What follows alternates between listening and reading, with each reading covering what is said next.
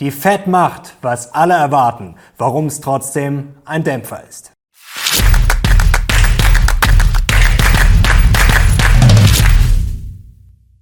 Servus Leute und herzlich willkommen in einem brandneuen Video auf meinem Kanal. Mein Name ist Mario Lochner und wir sind heute zurück mit Breaking News. Es ist ein News-Spezial heute gestrickt mit heißer Nadel. Wir versuchen das so schnell an den Mann zu bringen wie noch nie. Deswegen machen wir das heute in einem Rutsch durch. Hier läuft gerade Bloomberg und ja, es sind natürlich die Breaking News. Die Fed hat die Zinsen wieder erhöht. Wie erwartet, es sind die 50 Basispunkte geworden. Jetzt könnte man sagen, ja, das ist ja genau das, womit alle gerechnet haben. Ja, aber warum ist es jetzt ein Dämpfer? Schauen wir hier auf die News. Hier ist es. Fed downshifts to half point hike. Also das ist erstmal positiv. Nicht mehr 75 Basispunkte. Das Tempo wurde verlangsamt. Aber sees 5.1% Rate next year. Und das ist jetzt sozusagen ein bisschen der Dämpfer. Denn das war klar eigentlich vor der Bekanntgabe. Es geht eigentlich um diese berühmten Dot-Plots. Es geht um diese berühmte Terminal Rate. Also wo wird sozusagen ja, der Zinsgipfel erwartet? Und beim letzten Mal waren das 4, 4,6 Prozent für 2023 und jetzt wurde es ordentlich nach oben geschraubt und zwar auf 5,1 Prozent. Der Markt hatte mit 4,9 Prozent gerechnet, deswegen war es jetzt eine leichte Enttäuschung und deswegen erst die Märkte mal rot. Es ist jetzt nicht besorgniserregend, aber es ist halt eher ein Dämpfer. Also die Fed rechnet mit 5,1 Prozent im Jahr 2023 und dann immer noch mit 4,1 Prozent im Jahr 2024. Das ist schon hawkischer als erwartet und auch das, was ja schon viele befürchtet haben. Also der Zinsgipfel könnte ein bisschen nach oben geschraubt werden und es wurde eben dann auch angekündigt, ja, dass das Zinsniveau eben lange oben bleiben könnte. Warum das nicht so schön ist und vielleicht den Markt ein bisschen auf dem falschen Fuß erwischt, dazu gleich. Man hat das schön auch an ähm, Fed Watch Tool gesehen, denn es geht jetzt natürlich darum, was passiert am 1. Februar. Blenden wir das mal kurz ein.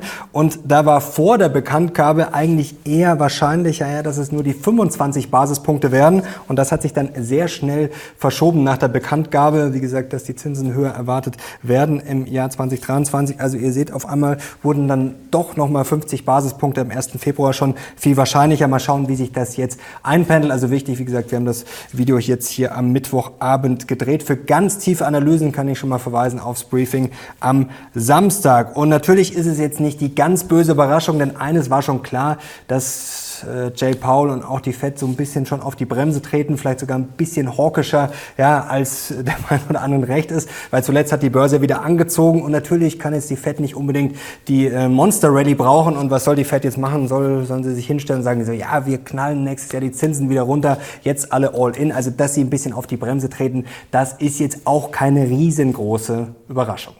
Jetzt hatten wir bei der FED eine ganz, ganz leicht negative Überraschung, aber man muss sagen, was ist einen Tag vorher passiert? Da hatten wir genau das Gegenteil, eine leicht positive Überraschung und die Inflation, ja, die ist fast noch wichtiger. Schau mal hier drauf. Der US Inflation Relief, also die Kerninflation ohne Food und Energy, das ist ganz wichtig, stieg nur um 0,2 Prozent im November. Die kleinste monatliche Steigerung seit August 2021 können wir hier mal draufschauen und ihr seht es hier unten, ja, der graue Büppel, der ist jetzt relativ weit unten und war zuletzt so weit unten ja im August 2021. Trotzdem muss man sagen, die jährliche Headline Inflation immer noch über 7 Prozent. Das ist immer noch sehr, sehr sportlich. Natürlich sind es gute Tendenzen. Es kühlt sich immer stabiler ab, aber trotzdem auch noch kein Grund zum Jubeln und natürlich äh, auch kein Grund komplett durchzudrehen, denn es ist noch ein weiter Weg zu gehen. Ihr wisst ja, die FED, das offizielle Ziel, 2 Prozent. Also um dahin zu kommen, da braucht es natürlich noch einiges. Was mittlerweile eigentlich relativ klar ist, dass die CPI, also die Consumer Price Inflation, eigentlich das ist, was die Märkte fast noch mehr bewegt als die Fed. Natürlich ist es ja auch das, worauf die Fed dann sozusagen ihre Entscheidungen aufbaut. Und hier von JP Morgan, das ist ganz interessant, das hat die Runde gemacht am Montag schon. Das waren die Wahrscheinlichkeiten für CPI. Ihr sitzt jetzt hier mal eingeblendet. Und tatsächlich ist es am Ende die 15% Wahrscheinlichkeit geworden. Hier CPI 7,0% bis 7,2%. Und da war sozusagen dann die Prognose, was der S&P 500 machen würde. Er hat ja auch stark darauf reagiert. Das war zwar nur ein kleines Strohfeuer, also es ging steil nach oben, dann ja, ist das Ganze wieder relativ schnell zerbröselt. Aber ihr seht schon, die Inflation wird auch weiterhin das sein, was die Märkte bewegt. Und wir haben es auch schon in den letzten Monaten gesehen. Also wenn es negativ überrascht hat, dann ist die Börse abgestürzt. Beim letzten Mal positiv überrascht, hat sie ordentlich angezogen. Und dieses Mal war es auch wieder so. Also die Inflation wird weiterhin wahrscheinlich alles dominieren. Was aber noch wichtiger ist als die leicht positive Überraschung bei der Inflation, dass ein Teil der Inflation, den Jerome Powell besonders wichtig findet, dass sich der auch weiter abgekühlt hat. Können wir mal kurz hier einblenden. Er hat vor kurzem gesagt, ja, das ist wohl der most important part der Inflation. Und zwar geht es um die Service Prices excluding Energy Services and Rents. Und der ist nur mehr gestiegen um 0,1 Prozent im Vergleich zum letzten Monat. Zuletzt waren es noch 0,4 Prozent im Oktober und 0,8 Prozent im September gewesen. Also da sehen wir auch langsam einen etwas stabileren Trend nach unten. Und was denn jetzt die Hoffnungen der Bullen? Naja, natürlich, dass die Inflation weiter sinkt. Erstens, dass das natürlich die FED dazu anregt, die Zinsen nicht mehr so stark zu erhöhen. Und statistisch gesehen können wir einblenden, wenn die Inflation sinkt, dann ist das normalerweise auch gut für Aktien. Ihr seht hier Lower Inflation, dann ist die Performance deutlich besser als in einem Durchschnittsjahr oder dann eben bei höherer Inflation. Jetzt muss man aber natürlich sagen, ja, die Inflation muss auch fallen, denn sie ist immer noch relativ hoch und die Erwartungen sind ja auch schon eingepreist eingepreist, dass sie ordentlich fallen wird. Schauen wir auf den nächsten Chart und da seht ihr es hier in acht Monaten. Ihr seht hier ganz unten sind quasi die Monate. Ja, wo erwarten da die Trader? Das ist jetzt schon äh, von gestern gewesen, hat sich jetzt natürlich vielleicht schon wieder was geändert, aber die Bond-Trader erwarten dann die Inflation in acht Monaten bei 2,5 Prozent. Also natürlich ist das realistisch, aber da ist noch ein weiter Weg zu gehen. Und es gibt natürlich noch einen zweiten Grund, warum die Inflation ordentlich fallen muss, ja, wenn wir vor allem auf die Aktienmärkte schauen. Denn in der Vergangenheit, blenden wir das mal ein, hatten wir ein von Phänomen, da haben wir auch schon öfter drüber gesprochen. Ja, die Inflation muss erstmal unter die Zinsen fallen, denn sonst wird es sehr schwierig, dass die Fed vom Gas geht. Und ihr seht hier mal, wie das in der Vergangenheit passiert ist. Also the Fed keeps hiking until the Fed Funds Rate is über CPI, größer als CPI. Und da seht ihr in der Vergangenheit, ja, da seht ihr links im Blau die CPI, also die Consumer Price Inflation und grün die Fed Funds Rate. Und die Fed Funds Rate musste halt immer drüber sein. Und jetzt seht ihr ganz hinten, ja, today, da 4%, das ist sozusagen noch der alte Wert. Da müsst ihr jetzt nochmal die 50 Basispunkte aktuell draufrechnen. Trotzdem liegt es natürlich noch weit unter diesen 7,1%. Also da seht ihr, da muss sich natürlich auch noch einiges verschieben. Da muss die Inflation ordentlich runterkommen und die Zinsen werden wahrscheinlich auch noch ein bisschen steigen und dann, ja, dann könnte es besser aussehen. Also es war ein kleiner Dämpfer. Die große Rallye ist erstmal ausgefallen nach der FED-Verkündigung. Es ist noch einiges in der Schwebe und wir haben gerade darüber gesprochen. Also bei der Inflation, wie gesagt, wir sind auf einem guten Weg, aber es ist noch ein weiter Weg zu gehen und wir werden wahrscheinlich auch noch ja, ein bisschen höhere äh, Zinsen, ein paar Zinsschritte aushalten müssen. Aber einer rät genau jetzt zu Mut und das ist eine Wall Street-Legende, Ken Fisher. Er sagt, ja, wir haben einen neuen Bullenmarkt schon begonnen und Anleger, du zu Hause, sollst jetzt gieriger sein. Denn es ist so ein bisschen angelehnt an dieses alte Warren Buffett Zitat. Ja, wenn alle ängstlich sind, dann muss man gierig sein. Ken Fischer hat selber gesagt, es passt jetzt vielleicht nicht zu 100 Prozent, denn wir sind jetzt gerade natürlich nicht auf dem Tiefpunkt. Also wir haben ja jetzt zuletzt keinen kompletten Ausverkauf gesehen. Wir sind jetzt vielleicht nicht mitten in der Megakrise, aber trotzdem sagt er, die Stimmung ist schlecht. Können wir gleich mal drauf schauen. Da hat er sicherlich nicht ganz unrecht. Und er sagt auch, er glaubt nicht, dass es eine Rezession geben wird. Er sagt, dass ein Mini-Rückgang über zwei Quartale, ja, das ist jetzt für ihn auch keine richtige Rezession und er sieht da jetzt nicht die ganz, ganz äh, großen ähm, Probleme für 2023 und er sagt auch ganz klar, ja, in einem Bärenmarkt, wenn man kauft, also ein bis zwei Jahre später, hat man dann in der Regel sehr gute Gewinne. Und wie schlecht ist die Stimmung jetzt wirklich? Wenn man nur auf den Fear and Greed Index zum Beispiel immer schaut, dann sind wir jetzt ja zuletzt wieder bei Greed gewesen. Aber das ist schon sehr eindimensional. Ich glaube, da muss man schon immer ein bisschen tiefer reingehen. Also wenn man sich die ganzen Prognosen anschaut, auch Wall Street Experten und Co., das ist schon alles relativ bearish. Zuletzt Frank Fischer zum Beispiel war ja auch eher auf der Bremse. Und dann schauen wir auf diesen Chart. Da sehen wir jetzt die Erwartungen fürs kommende Jahr. Und da seht ihr in blau, das ist jetzt Dezember 22, also jetzt gerade aktuell. Und zum Vergleich seht ihr den Dezember 21. Eigentlich, ja, im Nachhinein sind wir jetzt natürlich schlauer, waren die Voraussetzungen im Dezember 21 natürlich denkbar schlechter, denn ja, da hatten wir noch sehr niedrige Zinsen. Also dieses Jahr wurde es ja so hoch gedonnert wie selten zuvor. Jetzt sind wir natürlich mittendrin, aber jetzt hat man sicherlich schon einiges von diesem ganzen Mist natürlich überstanden, ist schon vieles eingepreist. Und ihr seht aber vor einem Jahr waren die Erwartungen jetzt hier von äh, dieser Umfrage viel, viel optimistischer. Da seht ihr das Graue, also hier bei 5% war viel höher, bei 10%, also Renditeerwartung fürs kommende Jahr, wie der S&P 500 performen wird. Und jetzt seht ihr hier minus 10% zum Beispiel jetzt ist viel, viel höher. Also ihr seht schon, die Erwartungen sind jetzt nicht gerade mega bullish fürs kommende.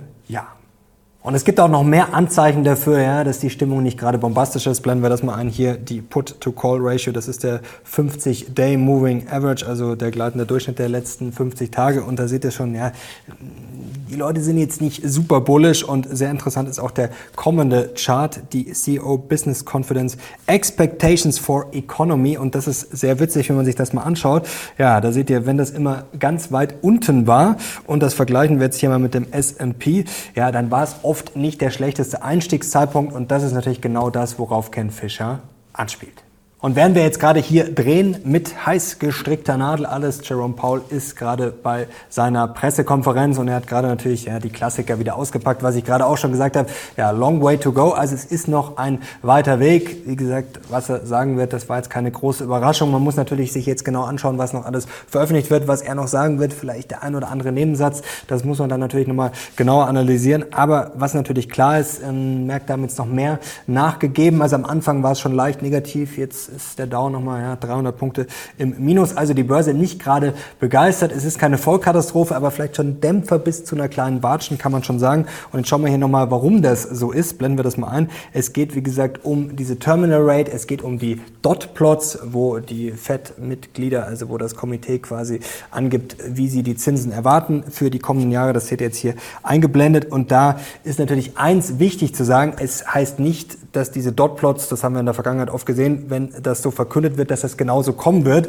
da war der Markt oft besser und der Markt erwartet eben ja, niedrigere Zinsen. Das hat er zumindest in den letzten Tagen erwartet. Deswegen sicherlich auch etwas die Enttäuschung. Aber das ist jetzt auch nur eine sehr kurzfristige Reaktion. Wird natürlich spannend dann Donnerstag, Freitag, wie der Markt darauf reagiert. Aber das ist ganz klar, eher, dass der Markt eben schon einpreist, dass 2023 die Zinsen dann sinken werden. Und es ist jetzt eben die entscheidende Frage, was wird am 1. Februar passieren und wie viele Zinsschritte gibt's noch? Hm, es hatte sich jetzt schon das Narrativ ja, verbreitet, dass eigentlich diese 50 Basispunkte klar sind und dann gibt's nochmal die 25 Basispunkte am 1. Februar. Wie gesagt, da zweifelt der Markt gerade. Ich habe gerade nochmal geschaut mit dem Fed Watch Tool. Also gerade so eine, kann man sagen, so eine 50-50-Geschichte, ob es dann 25 Basispunkte werden oder die 50 Basispunkte. Was man auch nochmal sagen muss, wir sagen jetzt, es sind ja nur noch 50 Basispunkte, aber trotzdem muss man sagen, ist das das immer noch eine heftige Erhöhung. Also das ist jetzt kein Standard. Wir haben uns jetzt schon an diese 75 Basispunkte gewöhnt, aber 50, also wenn man jetzt gerade mal äh, sich die letzten 20, 30 Jahre anschaut, dann ist 50 Basispunkte schon eine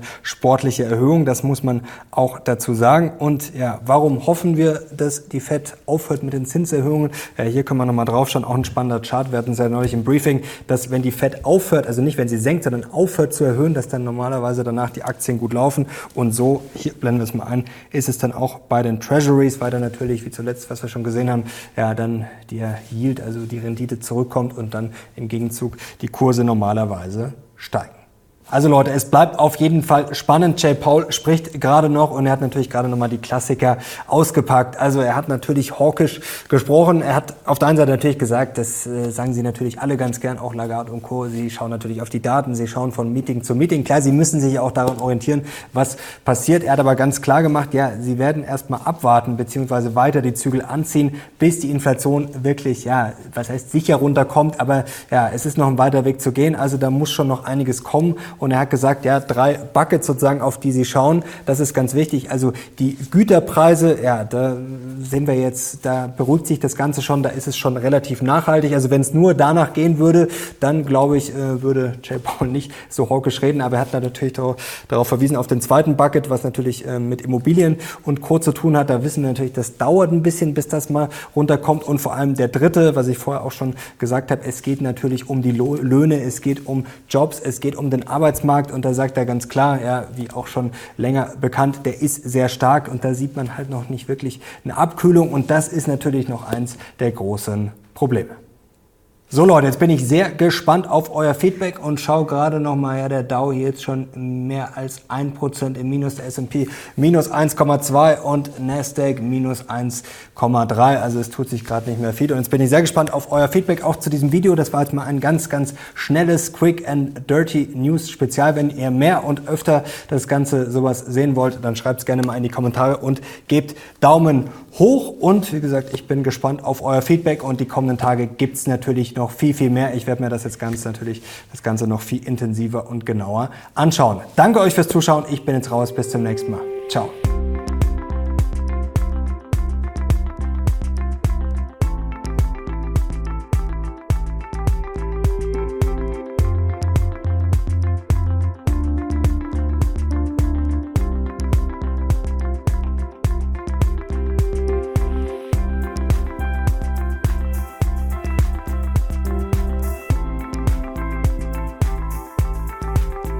This is your invitation to the intersection of versatility and design. The kind of experience you can only find in a Lexus SUV. A feeling this empowering is invite only. Fortunately, you're invited. Experience the versatility of the complete line of Lexus SUVs and some of the best offers of the year on select models at the Invitation to Lexus sales event, now through April 1st. Experience amazing at your Lexus dealer.